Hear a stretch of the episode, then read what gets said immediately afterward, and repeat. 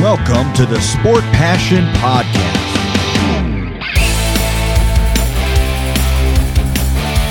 And here is your host, Lars Marendorf.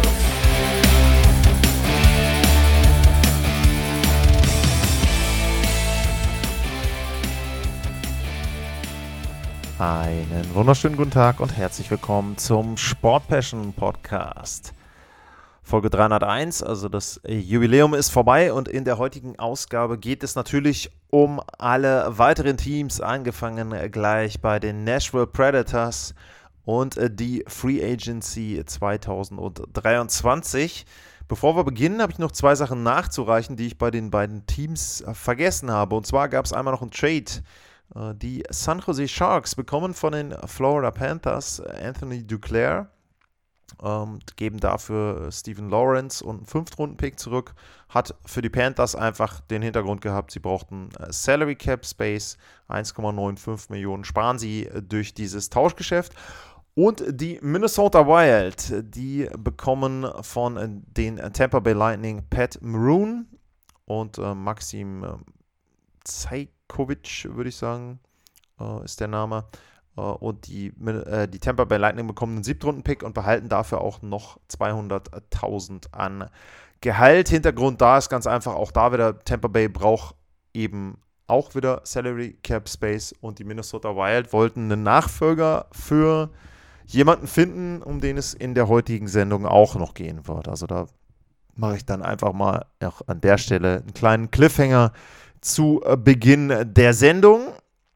Wir sind rausgegangen bei den Montreal Canadiens, die nicht wirklich viel gemacht haben im NHL Free Agency Fenster bisher. Ich gucke auch nochmal drauf, da hat sich auch nicht wirklich was geändert. Und damit geht es weiter mit den Nashville Predators. Und wenn mir jemand vor der Free Agency erzählt hätte, dass die Nashville Predators eines der interessantesten Teams jetzt rund um den 1. Juli herum werden würden, dann hätte ich das doch schon sehr, sehr stark angezweifelt. Aber es begann zum Beispiel mit dem Trade von Ryan Johansson, da habe ich drüber geredet, äh, zur Colorado Avalanche. Es ging weiter mit dem Buyout von Matt Duchesne, auch in der letzten Folge besprochen bei den äh, Dallas Stars. Ja, und dann haben die Nashville Predators sich noch einige andere Spieler geangelt, unter anderem Akteure, die vorher bei den Toronto Maple Leafs unter Vertrag standen. In der Free Agency steht zum Beispiel ein äh, Gustav Nyquist, äh, der für 6,37 Millionen unterschrieben hat für zwei Jahre. Capit ist damit 3,185 Millionen, auch eine sehr ungewöhnliche Summe und auch eine sehr unrunde Summe. Aber so ist das. Hat zuletzt gespielt bei Minnesota, war vorher eben bei Columbus ein paar Jahre, San Jose und auch sehr, sehr lange Zeit bei den Detroit Red Wings. Dann kommt Luke Shen von den Toronto Maple Leafs als Verteidiger. Hat einen Dreijahresvertrag unterschrieben über 2,75 Millionen. Äh, Cody Glass hat seinen Vertrag verlängert, zwei Jahre, zweieinhalb Millionen, ist vollkommen okay. Äh, und dann gehen wir auf Ryan O'Reilly ein. Der hat unterschrieben für vier Jahre und viereinhalb Millionen pro Jahr. Und das ist schon ein Vertrag, wo man sagt, der ist im Grunde die 1 zu 1 Variante für Ryan Johansson. Und wenn man jetzt äh, noch überlegt, dass Matt Duchesne gegangen ist, dann werden sie wahrscheinlich, höchstwahrscheinlich versuchen, den Rest des Kaders aufzufüllen mit jüngeren Spielern und auch den jüngeren Spielern einfach dann eine Chance zu geben. Und wer die Nashville Predators gesehen hat Richtung Ende der letzten Saison, wo sie ja schon einige Spieler auch abgegeben hatten, ähm, da ist es schon so gewesen, äh, dass eben ein Luke Evangelista, ein Cody Glass, ähm, da vielleicht auch ähm, dann eben, wenn man auf die anderen guckt, die Jüngeren, ein Tommy Novak, dass diejenigen eben, die vorher nicht in der ersten Reihe gestanden haben und durch Verletzungen und auch andere Dinge dann ja in den Kader reingerückt sind vorne, ähm, dass die einfach auch mit Leistung überzeugt haben. Das hat natürlich nicht mehr gereicht, um die Playoffs zu erreichen, aber wenn man es im Grunde so sieht, hat Nashville sehr, sehr gutes Eishockey, vielleicht das Beste der letzten Saison in der letzten Phase dann auch gespielt. Und das war vielleicht auch einer der Gründe, warum Barry Trotz gesagt hat, okay, ähm, wir wollen vielleicht mal unseren Kader neu aufstellen. Er hat auch gesagt, ähm, er hat ein paar Spieler gesehen, die sich zu komfortabel gefühlt haben, die zu bequem geworden sind äh, bei den Top-Spielern. Ist natürlich dann eine direkte Kritik, ich meine, anders kann man es nicht auslegen, an Duchesne und äh, Johansson, wenn ich die beiden tausche und abgebe oder beziehungsweise ein Buyout mache und den einen tausche und danach sage, naja, es gab bei uns bei den Top-Spielern ein paar, die eben im Prinzip nur da waren, um vielleicht Geld mitzunehmen und ich glaube, es war auch so die Rede davon, man sollte nicht mehr nach Nashville kommen, um sich zur Ruhe zu setzen, sondern man sollte nach Nashville kommen, um gewinnen zu wollen. Und das ist natürlich eine sehr, sehr starke, sehr direkte Kritik an die Spieler eben, die gegangen sind. Und ja, die Deals, Luke Shen ist ein erfahrener ähm, Verteidiger, hat einen Dreijahresvertrag bekommen mit 33 Jahren. Ryan O'Reilly ist 32, bekommt einen Vierjahresvertrag. Ich glaube, das Geld ist bei beiden okay, 2,75 für einen Verteidiger, bei Ryan O'Reilly 4,5 Millionen. Ähm, wenn ich auch so gehört habe, O'Reilly soll wohl einen sehr ähnlichen Vertrag auch von den Maple Leafs angeboten bekommen haben und hat den abgelehnt. Das sagt vielleicht ein bisschen was aus über die Maple Leafs. Vielleicht auch etwas äh, über Ryan O'Reilly. Der kehrt zurück in die Division, wo er schon mal aktiv war, auch ganz interessant. Duchesne wechselt ja von Nashville nach Dallas. O'Reilly war vorher in St. Louis, hat früher wie Duchesne auch in Colorado gespielt und wechselt jetzt zu den Nashville Predators. Also auch da viel, viel Historie, ähm, viele bekannte Gesichter, Gesichter sicherlich auch, aber vielleicht auch das ein oder andere Gesicht, wo man sagt, hm, den hätte ich nicht so gerne wieder gesehen. Aber gut, ich finde, die Nashville Predators haben etwas versucht. Ob das dann funktioniert am Ende und wie dieser Kader spielen wird, ob das ein Team ist, was wirklich in Richtung Playoffs schielen kann oder vielleicht dann doch eher zu den Mannschaften gehört, die so im Umbruchaufbau wieder bestehen, weiß ich nicht. Ich finde aber, man sollte Barry Trotz erstmal dafür loben, dass er etwas versucht hat und dass er nicht gesagt hat, okay, komm, ich fange jetzt hier an, bin neu, äh, manage das Ganze und ähm, sage halt einfach, ja, das bleibt so, wie es ist. Und würde dann einfach gucken, wie sich das Team entwickelt. Nein, der hatte schon sehr genaue Vorstellungen davon, was er machen will. Es gab auch das Gerücht, dass er irgendwie Evgeny Kuznetsov gegen Matt Duchesne tauschen möchte aus Washington, Kuznetsov holen möchte. Also Barry Trotz hat da schon einiges versucht. Warten wir mal ab, wie es äh, dann am Ende auch ausgeht und was dabei rauskommt. Ich muss aber sagen, ich fand das gut, weil es eben nicht so ist, wie es bei manch anderen Team ist, dass man wirklich nur versucht, kleine Stellschrauben zu drehen, sondern er hat tatsächlich eben in dem Fall einige Deals abgeschlossen und dafür erstmal von mir ähm, entsprechend dann auch ein äh, Lob. Nach den Nashville Predators kommen die New Jersey Devils. Die hatten ja in den letzten Wochen auch schon einige Verträge, wo ich auch schon drüber geredet habe. Angefangen mit Damon Severson, der dann aber nicht bei den New Jersey Devils geblieben ist, sondern dann direkt getauscht wurde zu den Columbus Blue Jackets. Jasper Brad hat einen Vertrag unterschrieben, Timo Meyer Vertrag unterschrieben, Eric Haller. Ja, und ähm, dann haben sie noch ein, zwei Tauschgeschäfte gemacht. Tyler Toffoli kam und ansonsten sind es im Grunde dann kleinere Deals. Nathan Bastian, zwei Jahre, 1,35 Millionen der Cap-Hit. Michael McLeod, ähm, auch ein Jahr 1,4 Millionen und ansonsten waren das alles ähm, Minor Deals, auch Two-Way-Deals. Die New Jersey Devils mussten jetzt auch nicht viel machen in der Free Agency. Die hatten vorher ihre Tauschgeschäfte gemacht, mussten die Verträge verlängern, die eben äh, notwendig waren. Und das finde ich, haben sie auch gut gemacht. Ähm, sind auch gute Deals bei rausgekommen, sinnvolle Deals bei rausgekommen. Sie haben im Moment noch 5,6 Millionen an Cap Space. Und da gibt es so ein bisschen die Gerüchte, dass sie bei Conor Hellerback ganz stark anklopfen, beziehungsweise bei den Winnipeg Jets graben. Das wäre natürlich ein sehr, sehr guter Transfer, wo er sehr, sehr gut reinpassen würde in dieses Team. Ähm, wobei natürlich auch immer die Frage ist, kommen wir dann vielleicht auch noch im Verlauf der Sendung zu, sind Torhüter, die das Gehalt von Conor Hellerback bekommen oder die auch um, ähm, dann vielleicht in Zukunft sogar noch mehr bekommen, Hellerback kriegt ja dann auch einen neuen Vertrag, noch zeitgemäß in der NHL? Sind diese klare Nummer 1 Torhüter, diese Super Torhüter noch wirklich zeitgemäß? Das ist so ein bisschen eine Frage, die sich stellt. Aber New Jersey würde natürlich mit äh, Conor Hellerback ganz klar besser werden. Nach den Devils kommen alphabetisch gesehen die New York Islanders und die New York Islanders haben einige Verträge abgeschlossen, aber keine wirklich neuen Spieler geholt. Klingt erstmal komisch, aber ist bei Lou Lamarillo so. Was erstaunlich ist, das wurde auch teilweise dann in Nordamerika gesagt, dass diese Verträge schon bekannt geworden sind. Denn einige Male war es jetzt in den letzten Jahren in der Offseason so, dass man im Grunde nach drei, vier, fünf Tagen wusste, okay, der und der Spieler verlängert bei den New York Islanders, aber bekannt gegeben wurde es von den Islanders noch nicht, weil Lamarillo irgendwie immer sagte, ja, das ist Competitive Advantage, wenn ich meine Daten rausgebe, dann haben die Gegner da einen Vorteil von. Na gut, dies Jahr war es nicht so. Es gibt vier Deals zu verkünden, alle am 1. Juli abgeschlossen. Pierre Engwal bekommt einen Siebenjahresvertrag über 3 Millionen pro Jahr. Äh, Semyon Walamov bekommt einen Vierjahresvertrag über 2,75 Millionen im Jahr. Scott Mayfield bekommt einen Siebenjahresvertrag über 3,5 Millionen im Jahr. Und Ilya Sorokin bekommt einen Achtjahresvertrag und dafür pro Saison 8,25 Millionen. Und das sind natürlich alles Spieler, die bekannt sind bei den New York Islanders, die bei den New York Islanders beheimatet sind. Also Lamarillo schätzt seine Spieler, wenn er Spieler holt und er meint, dass die Spieler gut sind, dann verlängert er mit ihnen, dann verlängert er ja mit ihnen auch langfristig.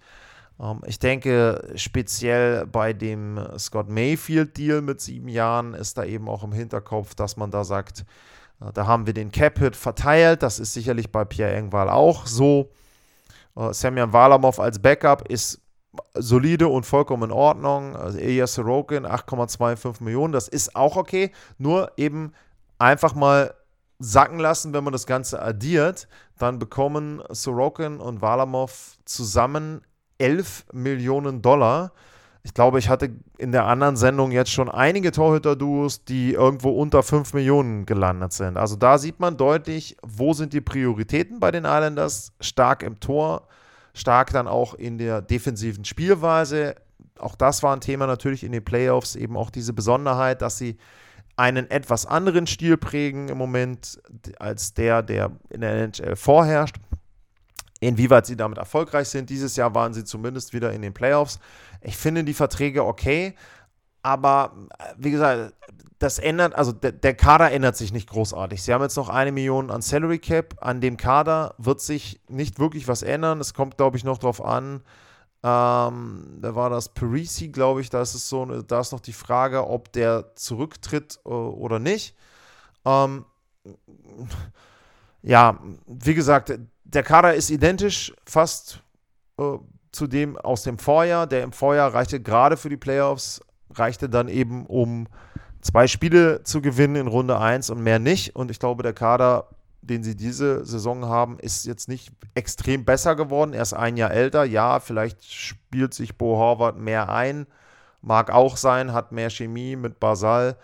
Aber pff, ja, also ich sehe die New York Islanders nicht extrem verbessert. Dafür ist es eben so, das ist der Unterschied zum Beispiel, wenn man jetzt Barry Trotz nimmt. Der ist natürlich auch neu, also komplett andere Ausgangssituation verglichen mit Nashville. Aber da wurde eben etwas gemacht, da wurde versucht, was zu verändern. Man sagt nicht, okay, wir sind zufrieden mit dem, was wir haben, wir können um die Playoffs mitspielen. Nein, wir wollen vielleicht ein bisschen mehr, wir wollen vielleicht auch junge Spieler entwickeln. Die jungen Spieler gibt es nicht wirklich bei den New York Islanders. Dementsprechend haben sie einen für mich, sage ich jetzt mal, mittelmäßigen Kader einfach mittelmäßig gelassen. So. Das heißt nicht, dass die Verträge unsinnig sind, sowohl für Spieler als auch für Team nicht, aber insgesamt fehlt mir da so ein bisschen der Pep, das ist einfach langweilig. So, kann jetzt jeder sehen, wie man will. Ilya Sorokin ist ein super Torhüter, ähm, aber wie gesagt, ist jetzt für mich die Frage so ein bisschen, ähm, ist das alles noch zeitgemäß, äh, was da abläuft? Werden wir sehen. Vielleicht strafen sie mich auch Lügen. Die beiden Jahre, wo sie ins Eastern Conference Final gekommen sind, hätte ich sie da auch nicht getippt. Also ne, heißt jetzt nicht, dass ich jetzt hier die Zusammenstellung der Islanders nicht mag, dass die dann am Ende nicht trotzdem erfolgreich sein können. Wir wechseln äh, zum Lokalrivalen. Bei einem waren wir ja schon, bei den Devils. Jetzt kommen dann dementsprechend die New York Rangers. Und die New York Rangers, die haben einiges gemacht äh, zur Free Agency und die haben für mich auch einige wirklich, wirklich gute und sinnvolle Deals abgeschlossen. Es geht los. Äh, Tyler Pitlick hat unterschrieben. Ein Jahr Minimum. Okay, brauchen wir nicht gro äh, großartig drüber reden. Gustafsson hat unterschrieben. Ist auch okay. Nick Bonino äh, kommt ein oder ist da ein Jahr ähm, und auch 800.000. Auch nicht so viel an Gehalt. Und dann kommt ein gewisser Blake Wheeler. Und der kriegt auch quasi fast ein Minimumgehalt, 800.000, beziehungsweise dann, wenn es Bonus gibt, könnten es 1,1 Millionen werden. Und Blake Wheeler wurde rausgekauft von den Winnipeg Jets. Ich schaue mal kurz nach. Wo haben wir den Buyout? Genau.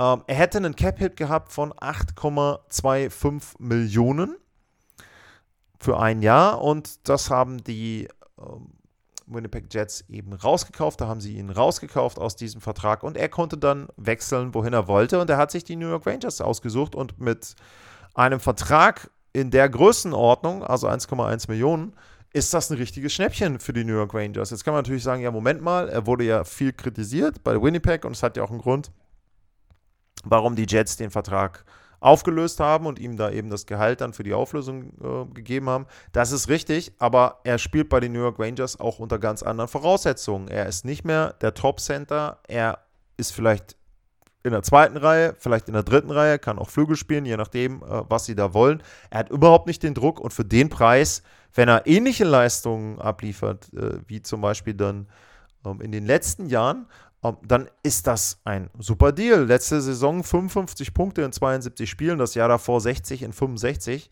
Vor, vorher, also die Zahlen sind alle in Ordnung, 46 in 50. Wenn er irgendwie auch nur ansatzweise an diese Zahlen rankommt, für den Preis, super Deal für die New York Rangers. Also das ist richtig, richtig gut, der Vertrag. Dann kommt, ähm, gut, Minimumvertrag. Jonathan Quick, der kommt auch fast für einen Minimumvertrag als Reservetorhüter. So, jetzt kann man auch sagen, oh, Jonathan Quick ist aber jetzt, ne, der hat die letzten Jahre auch nicht gut gespielt und was der jetzt bei den New York Rangers äh, aufschlägt, ist ja auch, ne, die Zahlen waren nicht gut, gerade mal so eine 90er Fangquote. Er hatte auch zwei Jahre lang eine Fangquote unter 90 Prozent. Hat zwar jetzt in Vegas seinen dritten Stanley Cup gewonnen, aber war da auch nur auf der Bank, hat nicht richtig mitgespielt. Alles richtig, aber wie gesagt, für das Geld, für die Summe, Jonathan Quick als Backup zu haben, der ist hoch motiviert. Klar, der ist 37 Jahre alt, aber Igor Shosturkin hat letzte Saison 58 Spiele gemacht. Das ist das einzige Risiko, was ich da übrigens sehe. Äh, Quick wird wahrscheinlich, würde ich jetzt schätzen, schon mit den 20 bis 25 Spielen vielleicht überfordert sein. Das ist ein Risiko. Und das zweite Risiko, was ich sehe, ist, dass Shosturkin mit vielleicht dann 60 Starts auch an die Grenze kommt, was die Belastung betrifft. Auch das ja ein Trend. Ne? Ich habe jetzt drüber geredet, dass nicht unbedingt ähm, es so Nummer 1 Torhüter gibt, weit verteilt in der NHL mit sehr, sehr viel Gehalt. Es gibt auch nicht mehr so viele Nummer 1 Torhüter, die extrem viele Spiele machen. Also wenn man früher dran denkt, teilweise 70 Spiele. Äh, äh, ne, jetzt auch bei manchen Torhütern in den letzten Jahren, das ist die Ausnahme geworden und nicht mehr die Regel. Dementsprechend weiß ich nicht, ob das Duo Quick Shesterkin so besonders toll ist. Wenn Quick sich verletzt, äh, wird es dann schon ein bisschen dünne bei den New York Rangers. Das ist also etwas, aber auch das ist der Deal, ist tatsächlich eben auch einer, wo man sagen muss, okay, du hast viel, viel Potenzial. Sie werden vermutlich darauf bauen, dass sie die Backup-Spiele von Schusterkin bis zu den Playoffs dann irgendwie auch so hinkriegen werden und da nicht allzu viele Punkte liegen lassen. Ja.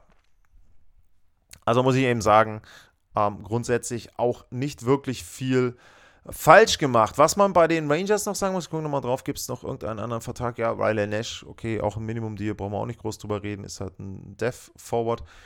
Äh, ansonsten ist es tatsächlich so, wenn wir bei den New York Rangers auf den Salary Cap gucken, dann gibt es ja im Moment noch Platz, 6,175 Millionen, aber sie müssen noch einen neuen Vertrag mit Alexis Lafreniere abschließen und mit Keandre Miller. Und da wird ein Großteil davon draufgehen. Und dann gibt es immer noch das ganz starke Gerücht, Patrick Kane hat sich ja operieren lassen an der Hüfte. Der war ja dann in der letzten Saison bei den New York Rangers, hat sich da wohl sehr wohl gefühlt, obwohl seine Leistungen am Ende auch nicht so dolle waren.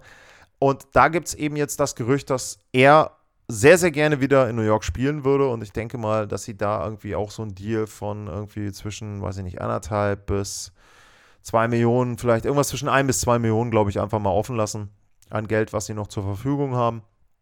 Und dann könnte eben dieses Gehalt an Patrick Kane gehen. Also ich fand aber die Offseason der New York Rangers für das, was sie an Geld zur Verfügung hatten, bisher gut. Jetzt kommt es noch darauf an, wie sie die beiden Verträge gestalten, aber ansonsten fand ich das eine gute Offseason für die New York Rangers. Es kommen die Ottawa Senators. Und die Ottawa Senators haben ein paar Verträge abgeschlossen, wobei nicht alle wirklich für uns jetzt hier interessant sind.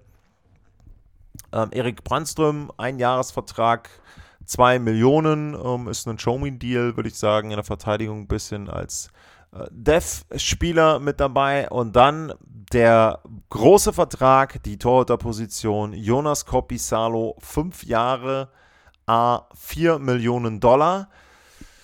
Ja, ich tue mir so ein bisschen schwer. Ähm, eigentlich gefällt mir der Deal nicht muss ich sagen. Ich weiß nicht, ob Jonas Korpisalo derjenige ist, den ich unbedingt als meinen Nummer 1 Torhüter haben möchte. Anton Forsberg hat sich ja an beiden Knien verletzt und ähm, wird, glaube ich, auch erstmal noch rekonvaleszent sein, also muss fit werden und ich, Jonas Korpisalo ist so ein bisschen für mich so eine kleine Wundertüte. Ähm, der hat vor ein paar Jahren mal richtig, richtig gut gespielt, ja, ähm, hat dann die letzten Jahre in Columbus auch eine Saison ge dabei gehabt mit einer Fangquote von 87 Prozent und einem Gegentorschnitt von über 4. Letzte Spielzeit war erstmal in Columbus aufgrund der Umstände okay und in Los Angeles bis zu Spiel 4, glaube ich, oder bis zu Spiel 3 gegen die Edmonton Oilers gut. Also die elf Saisonspiele und die drei Playoffs-Spiele, die ersten, die waren gut und dann verließen sie ihn. Ähm, ich weiß nicht, ob Jonas Korpisalo derjenige ist, mit dem sie in dieser Saison in die Playoffs reinkommen. Und ich muss sagen, was mir an dem Vertrag nicht gefällt, ist einfach auch die Länge. Also 4 Millionen ist okay, finde ich, aber 5 Jahre finde ich schon ein bisschen lang. Also nicht, dass Corpisalo jetzt mit aktuell 29 und dann 34 extrem alt sein wird. Aber das Risiko ist mir einfach zu groß, dass er vielleicht doch eben nach ein, zwei Jahren nicht so gut spielt und dass du den Vertrag nicht los wirst und dann eben wieder einen Fünfjahresvertrag hast, wo du dann Salary Cap Space irgendwie verbraten hast. Wie gesagt, habe ich ja auch schon gesagt in der letzten Sendung, der Salary Cap wird wahrscheinlich ansteigen die nächsten Jahre. Vielleicht tut dir dann so ein Gehalt nicht mehr wirklich weh. Aber jetzt, hier und heute finde ich den Vertrag einfach zu lang. Das ist so meine Bewertung und auch die Torhüter-Position, weiß ich nicht, hätte man vielleicht besser besetzen können als mit Corpi Salo. Äh, ansonsten Travis Harmonic, zwei Jahre als Verteidiger, pff, ja, ist halt auch okay, hat Erfahrung. Gut ist. Ne? Also auch da, ich bin ein bisschen enttäuscht, was die Senators betrifft. Ähm, die haben noch 9,1 Millionen an Salary Cap Space. Ottawa wurde immer wieder auch als möglicher Landepunkt von Erik Karlsson genannt. Der war ja, schon mal und ist auch in der Offseason anscheinend irgendwo in der Nähe von Ottawa immer noch, in seinem alten Haus. Ähm, und bei Ottawa gibt es auch noch die große äh, Personalie Alex de Brinket, der ähm, Restricted Free Agent ist und dementsprechend, ähm, ja, jetzt wo gesagt hat, nö, ich würde halt einfach mal einen Vertrag nicht verlängern und jetzt gibt es eben die Gerüchteküche, dass er auch getauscht wird. Weiß ich nicht, ob das dann gegen Carlson passiert, aber die 9,175 Millionen sollten sie irgendwo noch nutzen. Ähm, Joshua Norris ist noch ein Fragezeichen, wie der zurückkommt, ob der auch wieder gesund ist. Ähm, ja, mir fehlt noch ein bisschen was auch vorne im Lineup bei den Stürmern. Irgendwie, wie gesagt, Torhüter-Position, hm. Und äh, dann eben entsprechend die Stürmer ist auch, ja, da, da könnte es den einen oder anderen für die unteren sechs vielleicht noch geben ähm, der da noch ihnen ganz gut tun würde, den Ottawa Senators. Es folgen die Philadelphia Flyers. Die haben ja schon einiges gemacht, was Tauschgeschäfte betrifft. Äh, Provorov weg, Hayes weg. Und äh, sie haben sich Garnet Hathaway geholt. Zwei Jahre, A, 2,375 Millionen. Das ist ein schönes Gehalt für Hathaway ist jetzt für die Flyers auch okay. Dass man, irgendwie müssen sie einen Kader aufstellen, müssen einige Spieler haben. Und äh, sie haben sich vielleicht auch als Nachfolger bei anderen Themen, ich lasse das einfach mal offen und ich glaube, ihr wisst, worum es geht. Äh, Mark Stoll geholt in der Verteidigung. Oh, ich denke, da ist eine klare Linie zu erkennen, was da priorisiert wird. Muss ich sagen, bin ich ein bisschen überrascht, aber gut, äh, Stall ist halt auch ein Veteran und es scheint ihnen ja relativ egal zu sein. Äh, John Tortorella hat sich ja letztes Jahr auch, ich sage mal, ungewöhnlich oder interessant zu der ganzen Thematik um Provorov damals geäußert. Ja, wie gesagt, Mark Stoll ähm, in der Verteidigung, Deals sind okay, Flyers sind im Rebuild. Es gibt das Gerücht, dass Tony D'Angelo wahrscheinlich dann jetzt auch direkt, äh, wenn er getradet werden darf, am 9. Juli wieder zu den Carolina Hurricanes zurückgeht. Und ja, ansonsten glaube ich, gibt es relativ viele Verträge und relativ viele Spieler, wenn denn jemand ordentlich anklopft, die die Flyers abgeben würden. Um, ähm, Travis Konechny wird immer auch wieder genannt, je nachdem, was es da für einen Preis gibt. Also Philadelphia scheint richtig in den Rebuild zu gehen. Sanheim war ja schon quasi in St. Louis. Um, ähm, dementsprechend, ja, muss man schauen, was da am Ende dann noch überbleibt an Kader für die Philadelphia Flyers. Carter Hart wurde auch immer wieder mal genannt als Kandidat, der getauscht werden kann. Nun gut, schauen wir mal. Die Flyers eben im Rebuild. Danach kommen nach den Philadelphia Flyers kommen die Pittsburgh Penguins. Ein neuer, ja, General Manager ist es ja nicht, sondern President of Hockey Operations. Und ich sag mal so, ähm, Karl Dubas hat sich jetzt nicht ausgeruht zu Beginn seiner Arbeit und sich das Ganze mal in Ruhe angeguckt äh, in der Stelle in Pittsburgh, sondern er hat gearbeitet. Und er hat richtig gearbeitet und ich persönlich finde, er hat bisher richtig, richtig gute Arbeit abgeliefert. Tristan Jari bekommt einen neuen Vertrag. Fünf Jahre, 5,375 Millionen pro Jahr. Da mache ich es kurz. Der ist mir zu lang und ist mir auch zu hoch, aber blieb ihm, glaube ich, nicht viel anderes üblich. Ist eben so, der Deal. Ähm, könnt ihr gerne eure Meinung atlas-mar-info at sportpassion.de zu äußern. Wie gesagt, für mich zu lang der Deal um ein Jahr mindestens und eben auch zu hoch, aber sie brauchten einen Nummer 1 Torhüter. Jari kennt sich aus, war da bisher auch schon ein paar Jahre und dementsprechend war das vielleicht dann der logischste Deal. Äh, Nochmal auf der Torhüter-Position, äh, Nedeljovic äh, auch für ein Jahr unterschrieben, 1,5 Millionen, ist ein guter Deal als Backup in Ordnung. Ryan Graves kommt von den New Jersey Devils. Verteidigung. Sechs Jahre, viereinhalb Millionen. Das finde ich okay. Den Vertrag ist auch in einem Alter, wo man sechs Jahre noch so ganz gut begründen kann. Noel Achari kommt. Drei Jahre, zwei Millionen. Guter Deal. Macht die unteren beiden Reihen richtig gut, ähm, finde ich. Dazu als nächstes auch noch Lars Eller kommt aus Colorado, wurde ja von Washington nach Colorado abgegeben. Auch er zwei Jahre, 2,45 Millionen. Ja, da kann man überlegen, ob es vielleicht ein Stück weit zu hoch war. Auf der anderen Seite wirklich die beiden in den unteren sechs äh, finde ich richtig, richtig gut. Ähm, ansonsten einige Minor Deals und äh, die Pittsburgh Penguins, ja, dann auch mit Riley Smith, äh, den sie ja schon geholt hatten aus Vegas. Also finde ich schon mal etwas anders aufgestellt, was jetzt aktuell schon das Lineup betrifft, je nachdem, wie sie es dann auch spielen wollen. Und auch die Pittsburgh Penguins sind anscheinend, so wie ich es gehört habe, ich habe ja eben schon Erik Karlsson erwähnt, die Ottawa Senators sind wohl wahrscheinlich raus aus der Nummer, aber die Pittsburgh Penguins und die Carolina Hurricanes, die sollen aktuell die beiden Teams sein. Wenn es denn zeitnah einen Trade gibt, dann soll Carlsson entweder in Pittsburgh oder bei den Hurricanes landen. Ich vermute mal, Pittsburgh wird dann, würde ich jetzt erwarten, in irgendeiner Form Jeff Petrie in dieses Paket mit reinpacken.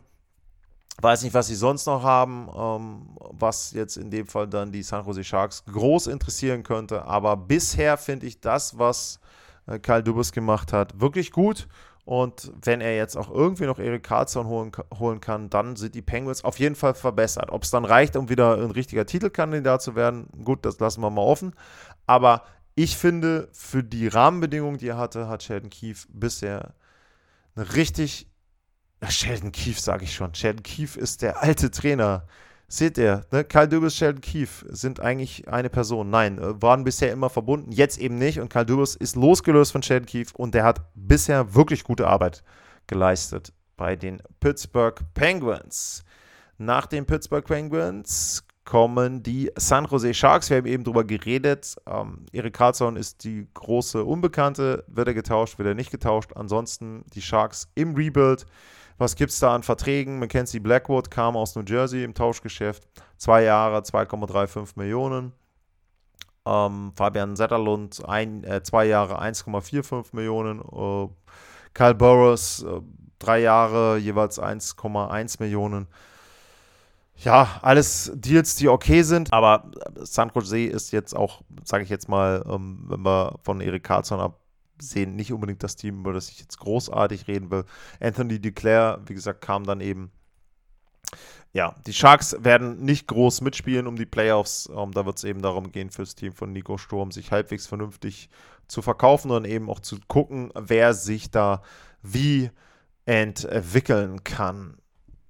Die Seattle Kraken sind das nächste Team und Seattle hat auch nicht so viele Deals gemacht. Brian Dumoulin, um, zwei Jahresvertrag, 3,15 Millionen und Kyler Yamamoto, ein Jahr, 1,5 Millionen. Ist ein Show-Me-Deal, finde ich in Ordnung. Oh, für jemanden, der dann vielleicht zweite, dritte, vierte Reihe, wenn es die denn überhaupt gibt, in Seattle spielen wird. Um, Brian Dumoulin, wir hatten eben die Penguins vor kurzem, also kommt aus Pittsburgh, ist ein erfahrener Verteidiger, der eben auch dann, denke ich, fürs äh, dritte Paar irgendwie, ähm, zweite, dritte Paar dort gedacht ist. Ja, ist okay. Ähm, ich glaube, dass Seattle nicht so viel tun musste. Auch die wurden übrigens anscheinend gehandelt bei Eric Carlson. Also wir sind gerade so in dieser Carlson-Bubble, wo viele Teams sind, die anscheinend an ihm interessiert waren. Das soll sich aber wieder so ein bisschen zerschlagen haben. Und ansonsten setzt man natürlich darauf, Matty Beniers ähm, entwickelt sich. Man hat äh, Wright noch in der Hinterhand, der vielleicht dann auch äh, das ein oder andere Spiel mehr noch machen wird in der nächsten Saison. Also äh, ja, ich glaube, die Seattle Kraken sind an sich schon erstmal gut aufgestellt mit ihrem Kader an, äh, im Moment und durch die Entwicklung von einigen Spielern wird das Ganze auch noch ein bisschen besser werden. Ich weiß nicht, ob sie so gut abschneiden werden wie im letzten Jahr, aber da kommen wir dann in der Vorschau noch äh, im Detail drauf, weil es, glaube ich, manchmal für Teams schwierig ist, die nicht die Top-Spieler haben, über Jahre hinaus dann eine Konstanz zu entwickeln, über diese Team-Mentalität. Aber ähm, ja, das soll dann eher das Thema sein in einer Vorschau-Sendung über die Seattle Kraken. Und jetzt die Free Agency war in Ordnung. Ich will noch mal gucken, was haben die noch an Salary Cap Space? Die haben noch 14,493 Millionen. Das ist okay, aber Matty Beniers muss ja dann auch zum Beispiel im nächsten Jahr einen neuen Vertrag bekommen. Und äh, Vince Dunn und äh, William Borgen brauchen auch noch neue Verträge, wenn ich das richtig sehe. Ja. Also von daher, da wird auch noch mal einiges an Geld äh, draufgehen. Cale Flurry auch. Also ja gut, da wissen wir dann, wo ein Teil dieser 14 Millionen hingehen wird. Und ich glaube, ansonsten möchte sich Ron Francis auch noch so ein bisschen Flexibilität für die Saison bewahren. Nach Seattle kommt in dem Fall St. Louis. Die St. Louis Blues sind das Team, über das es zu reden gilt. Uh, Mackenzie McEachern bekommt einen Vertrag als ja, Devs-Spieler, Minimumvertrag und auch sonst nur Minimum-Deals bei den St. Louis Blues. Da ist nicht wirklich viel passiert. Jetzt zumindest was die Free Agency betrifft. Auch da ist es so, die Blues, ein Team, was ein bisschen im Umbruch ist. Kevin Hayes kam ja als Tauschpart aus Philadelphia. Sie hatten ja auch da die Idee, eben entsprechend noch um, ähm, auch sie in der Verteidigung umzustellen. Wie gesagt, es wird für mich psychologisch sehr interessant sein zu sehen, wie Torrey Krug spielt im nächsten Jahr, weil man ihm ja im Prinzip durch die Blume zu verstehen gegeben hat, also wir würden dich gerne tauschen. Muss man abwarten, was dann da entsprechend rauskommt während der Saison. Die Blues, ja, wenn man es denn bewerten will, würde ich sagen, eher eine enttäuschende Free Agency, äh, weil sie nicht viel gemacht haben, aber ich glaube, es ist auch nicht so viel möglich, wenn ich nochmal auf den Salary Cap gucke, 2,3 Millionen, also wirklich große Deals sind anscheinend jetzt oder sind im Moment äh, für die St. Louis Blues auch nicht mehr drin. Das nächste Team, die Tampa Bay Lightning, die hatten ja auch schon einige Tauschgeschäfte, haben wir drüber geredet, Ross Colton weg, Patrick Maroon weg. Alex Killorn hat keinen neuen Vertrag bekommen, weil er eben einfach zu teuer war. Es gab wohl einen Vertrag, ich glaube, was war es, acht Jahre und drei Millionen haben sie versucht, um dann irgendwie so, oder zweieinhalb Millionen haben sie versucht, also haben schon die Idee gehabt, Alex Killorn irgendwie dann doch noch zu binden und vielleicht dann am Ende spielt er eben die Jahre nicht mehr. Wink, wink. Ähm, ja, ist ihnen nicht gelungen. Dementsprechend ähm, haben sie jetzt Connor Sheary ähm, sich geholt. Drei Jahre, zwei Millionen pro Jahr. Ja, eben auch für die Tiefe. Um, hat ja in Washington gespielt, 14, 19, 15 Tore die letzten Jahre. Wenn er das abliefert, ist das für 2 Millionen pro Saison vollkommen in Ordnung. Bei den Tampa Bay Lightning ansonsten, wenn ich jetzt hier mal gucke, gab es quasi nur Minor Deals um, zum Minimum und auch Two-Way-Verträge. Ja, und die Tampa Bay Lightning sind, was sie sind. Um, weiterhin ein sehr unbequemes Team, sicherlich nicht mehr ein Titelfavorit, aber wenn es gut läuft und sie einen tiefen Lauf haben, dann kann es schon noch was werden. Ähm, Tanner Geno muss noch einen neuen Vertrag bekommen. Ich meine, da haben sie fünf Draftpicks für abgegeben, also gehe ich mal davon aus, dass sie dann auch mit ihm verlängern wollen. Und wenn der eine komplette Saison in Tampa spielt, kann er vielleicht auch ähnliche Zahlen wie Alex Killorn zum Schluss abliefern. Und äh, bei Geno ist es so, da wird sicherlich einiges dann von dem, was sie vielleicht an Gehalt noch haben, wenn man jetzt mal über Long-Term Injury Reserve redet, ähm, dann entsprechend unterbringen können. Wenn ihr euch die, das Gehalt bei Tampa anguckt im Moment, dann steht da ein Minus von 3,9 Millionen. Das hatte ich in der letzten Folge schon erklärt. Long-Term Injury Reserve wird im Moment nicht richtig eingerechnet, also überhaupt nicht eingerechnet. Dementsprechend hätte Tampa im Grunde schon noch gehalten, nämlich 6,9 Millionen knapp, die von Brent Sibo quasi dann runtergehen und wieder zur Verfügung wären.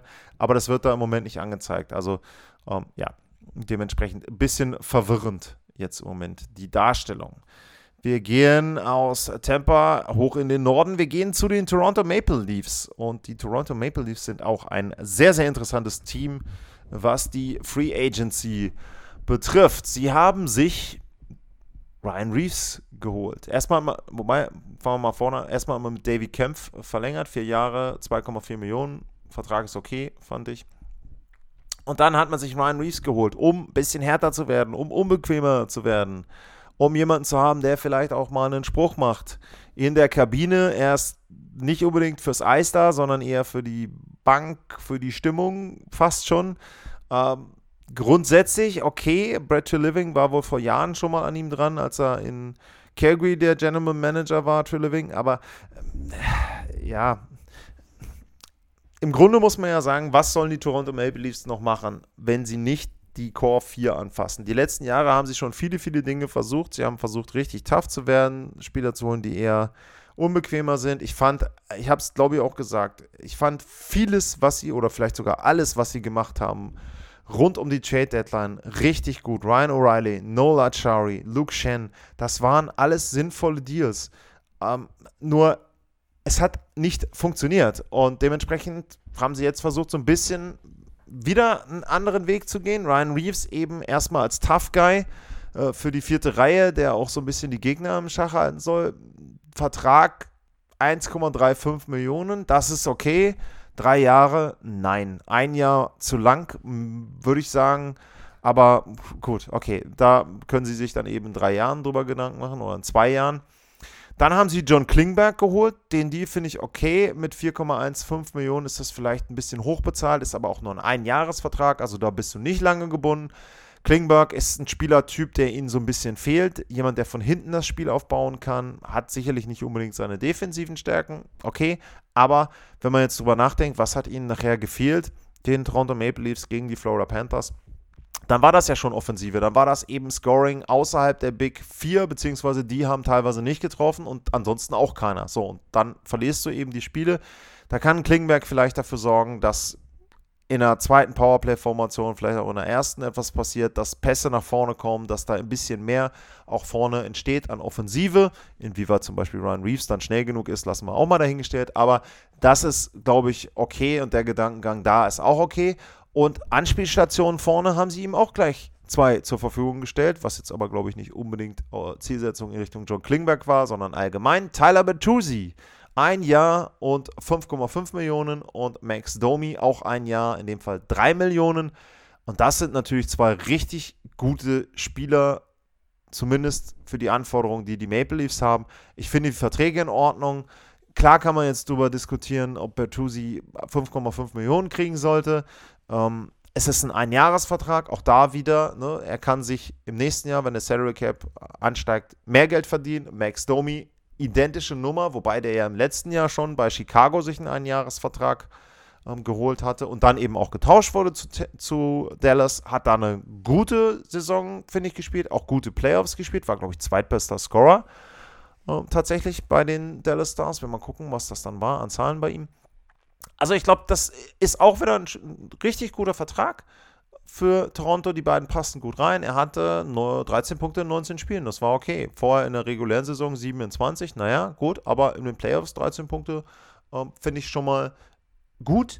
Und Max Domi natürlich klar. Also äh, Ty Domi ist der Papa. Äh, ist jetzt nur noch die Frage, ob er auch die 28 bekommt von seinem Vater und ob er da dann eben entsprechend auch dafür sorgt, dass diejenigen, die noch die alten Trikots haben, dann jetzt auch quasi doppelt, aus doppeltem Grunde in die Halle gehen können. Bei den Maple Leafs ist eine viel good Story, gar keine Frage. Er ist ein etwas anderer Typ als sein Vater, aber das ist natürlich auch großartig, um dann da auch wieder noch ein paar, vielleicht auch noch ein paar neue Trikots zu verkaufen. Also Max Domi passt richtig gut zu den Toronto Maple Leafs. Der kennt das Umfeld da übrigens extrem gut, natürlich, weil sein Vater da gespielt hat und er als kleiner Junge auch da rumgelaufen ist in Toronto. Also dementsprechend, der wird auch groß, äh, kaum große Eingewöhnungsschwierigkeiten haben bei einem großen Markt, wo immer wieder auch dann entsprechend viele, viele Journalisten da sind. Ich glaube, damit hat Max Domi kein Problem. Er ist auch so ein ähnlicher Typ, vielleicht auch was so die, die Sprüche und die Stimmung äh, betrifft, wie Ryan Reeves. Übrigens gibt es eine interessante Sequenz, auch bei Twitter. Äh, die beiden haben sich mal richtig gekabbelt, beziehungsweise Reeves hätte sich gerne gekabbelt. Da war Reeves noch bei den Rangers und da war äh, Max Domi bei den Carolina Hurricanes und Reeves versucht irgendwie einen Shift lang, weiß ich nicht, eine Minute lang quasi Domi zur Schlägerei zu zwingen. Das klappt nicht so ganz. Mal gucken, ob sie es dann im Training jetzt demnächst schaffen. Aber ansonsten glaube ich eben, Verträge sind okay für die Toronto Maple Leafs. Großes, großes Fragezeichen und vielleicht auch das bestimmende Thema, ob die Regular Season erfolgreich sein kann und ob die Offseason erfolgreich war für die Maple Leafs. Äh, was passiert mit William Nylander? Der braucht einen neuen Vertrag im nächsten Jahr und im Moment scheint es so zu sein, dass man relativ weit auseinander ist, was die Vorstellung betrifft. Er ist derjenige, der mit Abstand am wenigsten verdient von den großen Vieren. Er hat aber für mich gegen Florida am besten gespielt von den Vieren. Und dementsprechend wird er auch sagen, also Freunde, ich hätte gerne eine zweistellige Nummer beim Gehalt. Da weiß ich nicht und glaube ich auch nicht, dass die Maple Leafs das mitgehen können. Und dementsprechend wird es sehr interessant sein zu sehen, wie sich die Situation entwickelt und die kann eben dann auch darüber bestimmen, wie gut die Offseason und dann vielleicht auch die reguläre Saison der Maple Leafs war. Wir gehen aus Toronto in Kanada weiter und wir gehen äh, zu den äh, Vancouver Canucks. Die hatten erstmal ein Buyout. Äh, Oliver Ekman Larsen, habe ich erwähnt, in der letzten Sendung ist dann zu den Florida Panthers gegangen. Ansonsten Carson Susi ist im Prinzip dann ja, einer derjenigen, der ihn ersetzen soll. Ähm, drei Jahre, 3,25 Millionen. Matt Irvin kommt noch, auch für die Verteidigung. Und Ian Cole, ein Jahr, drei Millionen. Ian Cole, drei, ein Jahresvertrag kannst du nicht viel falsch machen. Bei den drei Jahren bei Carson Susi, das ist auch vielleicht ein Tick zu hoch, aber okay noch. Ähm, sie haben ihre Verteidigung ein bisschen umgebaut, um, ähm, auch noch zwei Wegeverträge noch mit dabei. Ähm, ja, so richtig. Ansonsten, äh, so Teddy Blüger kommt auch noch ein Jahr, 1,9 Millionen. Ja, viel war nicht möglich äh, bei den Canucks. Also trotz des Buyouts nicht so viel an möglichem Cap Space dann noch mit dabei. Und eben, das hatte ich glaube ich in der letzten Sendung auch schon erwähnt, sie müssen im Hinterkopf behaben, ähm, Elias Pettersson braucht einen neuen Vertrag in der nächsten Saison ähm, oder in der nächsten Sommerpause. Und das ist ein bisschen so der Hintergrund. Wie gesagt, die Canucks, nicht Fisch, nicht Fleisch. Es ist kein richtiger Rebuild. Es ist kein Team, was titelfähig ist. Irgendwie so unteres Niemandsland, die Zone, wo du eigentlich gar nicht sein willst in der NHL. Ja, tu mir schwer, auch die Offseason jetzt irgendwie unter den Voraussetzungen richtig zu bewerten. könnt ihr ja wieder schreiben, ne? atlas-mar.info.sportpassion.de, wenn ihr eine Meinung habt zu den Vancouver Canucks. Die Vegas Golden Knights sind das nächste Team. Die haben nicht viel gemacht. In der, Entschuldigung, in der Free Agency. Äh, vier Verträge insgesamt, alle Two-Way-Deals, alle Minimum 775.000 Dollar. Ich hatte vorher schon in den vergangenen Sendungen über die Verträge geredet. Äh, einmal Barberchef, fünf Jahre und 5 Millionen, Deals okay.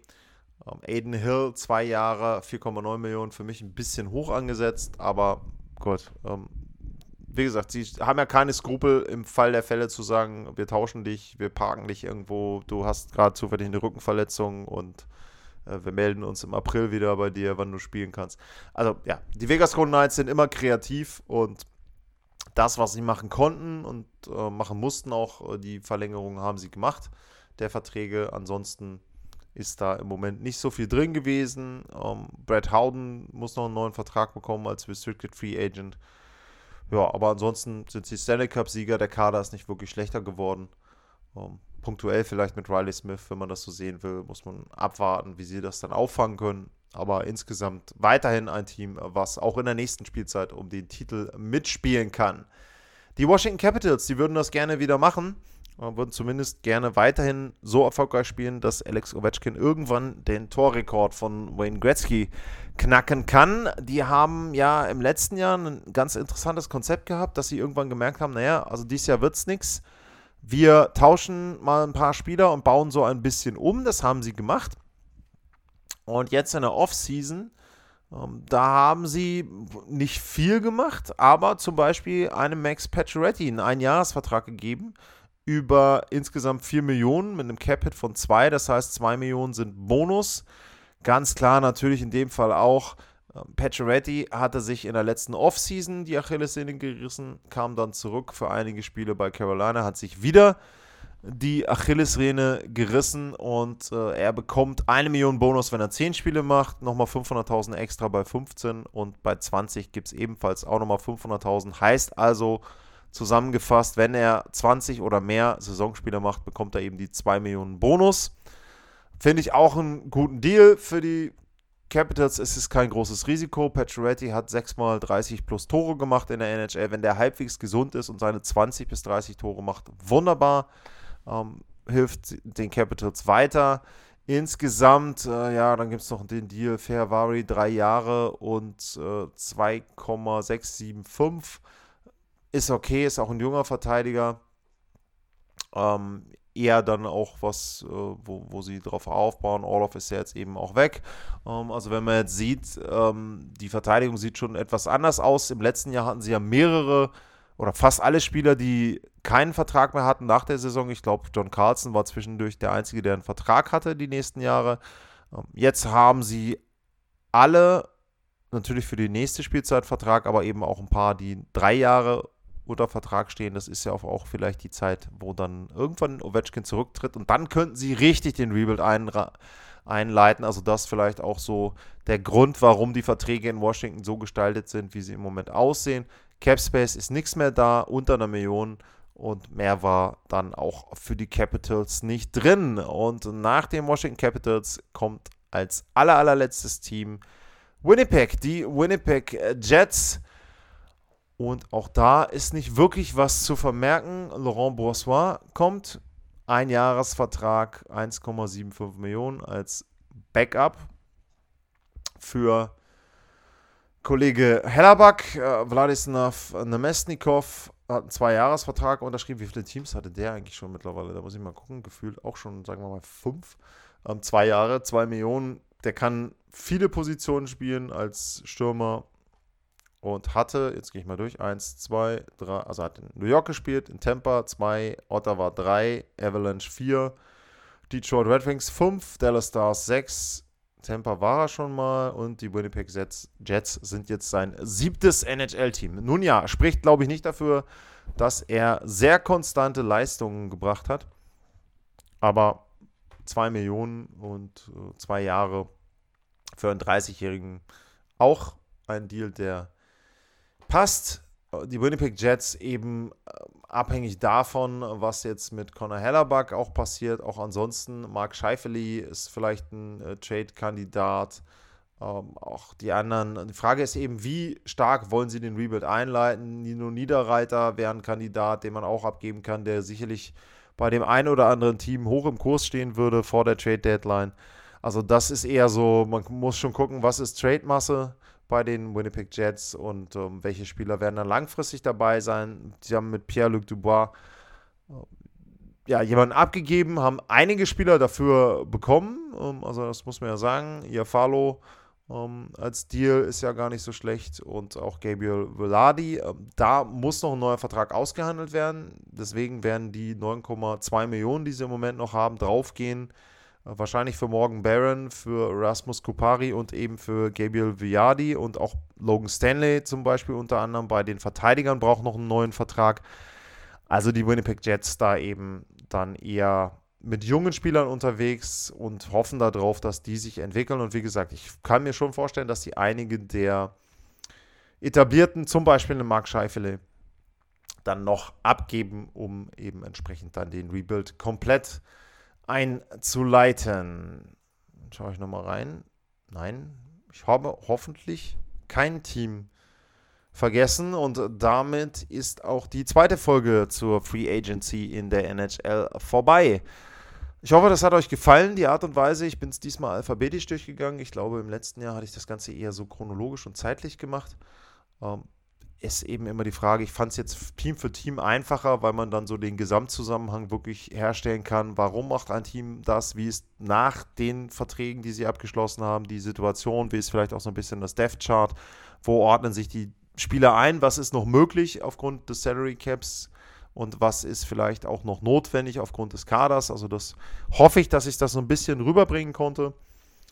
Ja, und ansonsten bedanke ich mich wie immer fürs Zuhören Bleibt gesund und tschüss.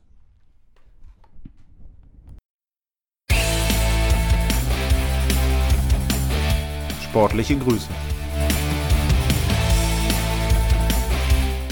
Das war's, euer Lars.